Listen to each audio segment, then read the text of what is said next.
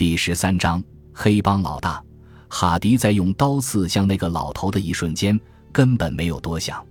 然而，当看到那个老头倒在血泊中之后，哈迪开始感到一阵阵恐惧。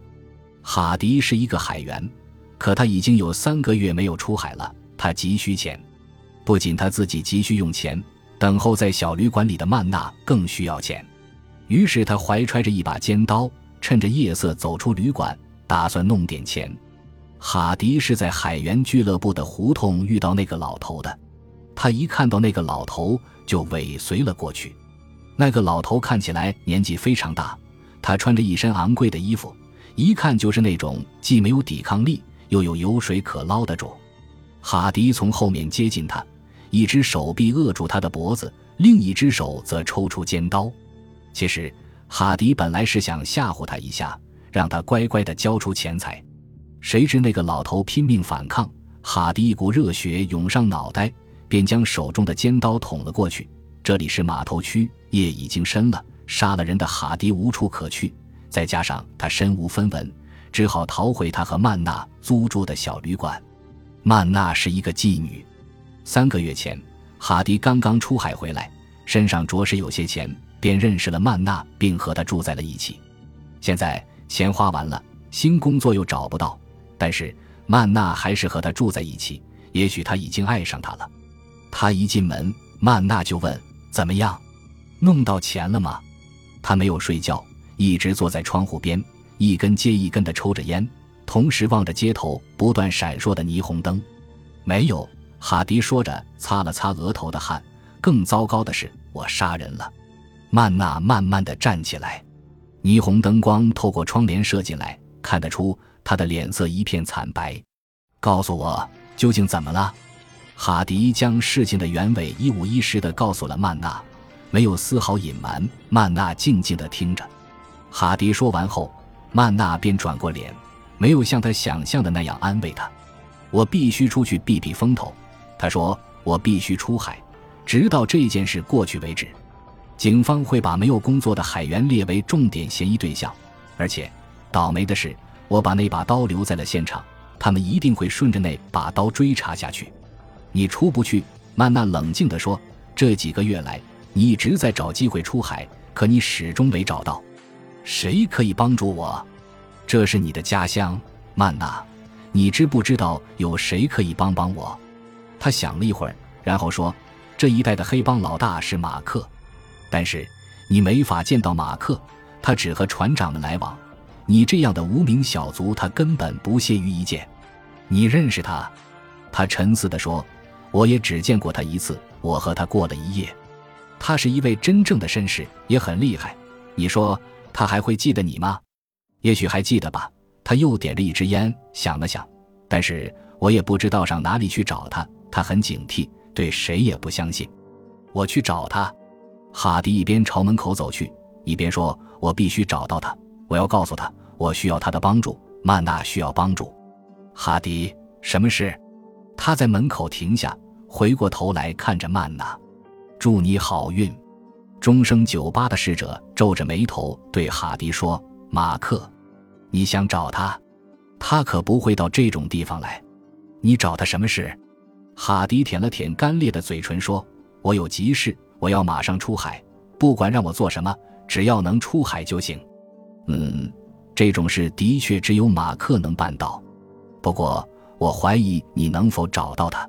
要知道，黑帮老大的面岂是那么容易就见到的？我明白。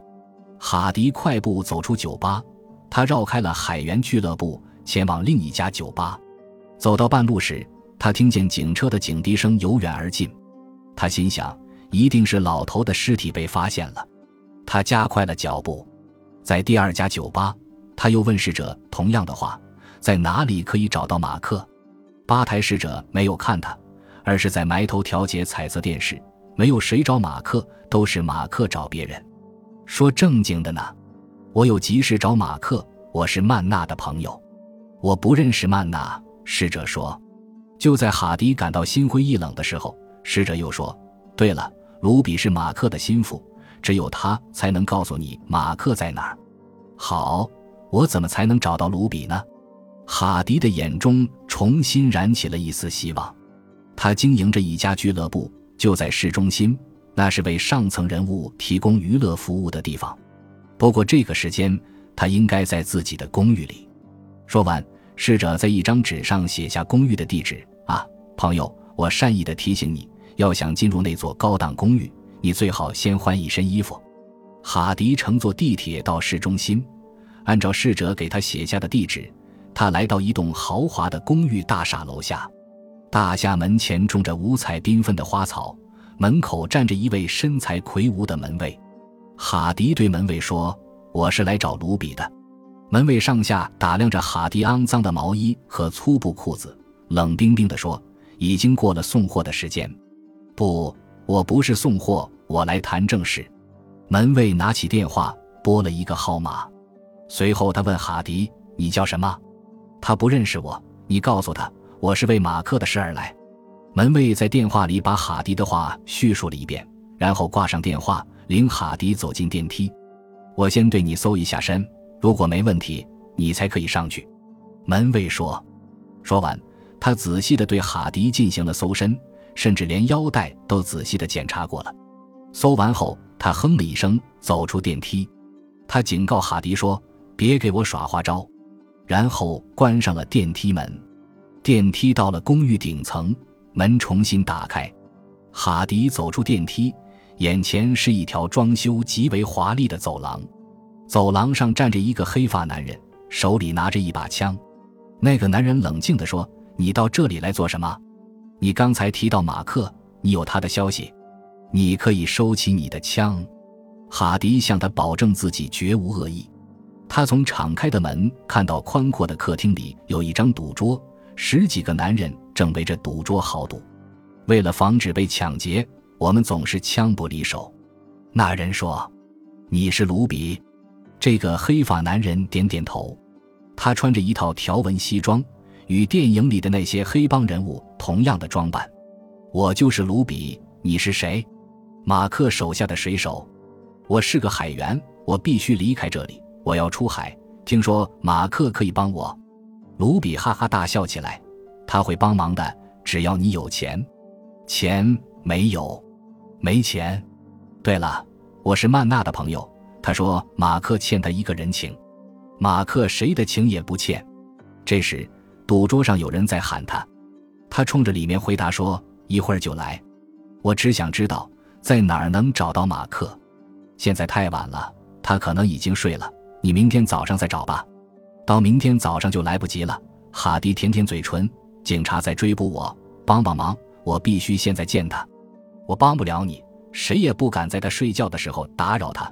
他把枪收起来，冲电梯一努嘴：“快滚吧！”哈迪刚刚走进电梯，这时从客厅里走出一个一个穿完礼服的老头，他也向电梯急匆匆地走来。他一边走还一边对卢比说：“这次你把我赢得精光。”这下你满意了吧？希望你下次有好运，布朗先生。卢比站在电梯口看着他们，直到电梯关上门。在电梯里，布朗还在不停的叹息。我没有证据证明他们在赌具上做了手脚，不过我的运气从来没有这么坏过。说完，他好像突然注意到哈迪的存在，上下打量着他，问道：“年轻人，你来找那个枪手有什么事吗？”“我要找马克。”就是黑帮老大，布朗先生微微一笑。对，马克是帮里的老大，您认识他？在这里，人人都认识马克。我必须出国，我需要一艘船。马克会帮助你的，他特别喜欢帮助你这样年纪的年轻人。他不但会给你找一艘船，如果他心情好，可能还给你一百元。真的？当然了。可是怎么才能找到他？我已经找他大半夜了，这可说不准，他行踪不定。我必须找到他，否则我就死定了。也许和他的情妇在一起。他是谁？他叫玛丽，住在豪华公寓。您刚才说他喜欢年轻人。布朗先生咯咯笑道：“马克喜欢所有的人，所以他才成为帮里的老大。”豪华公寓在城市的另一头，哈迪又马不停蹄的赶往那里。还好，豪华公寓门口并没有带枪的门卫。你知不知道现在是几点？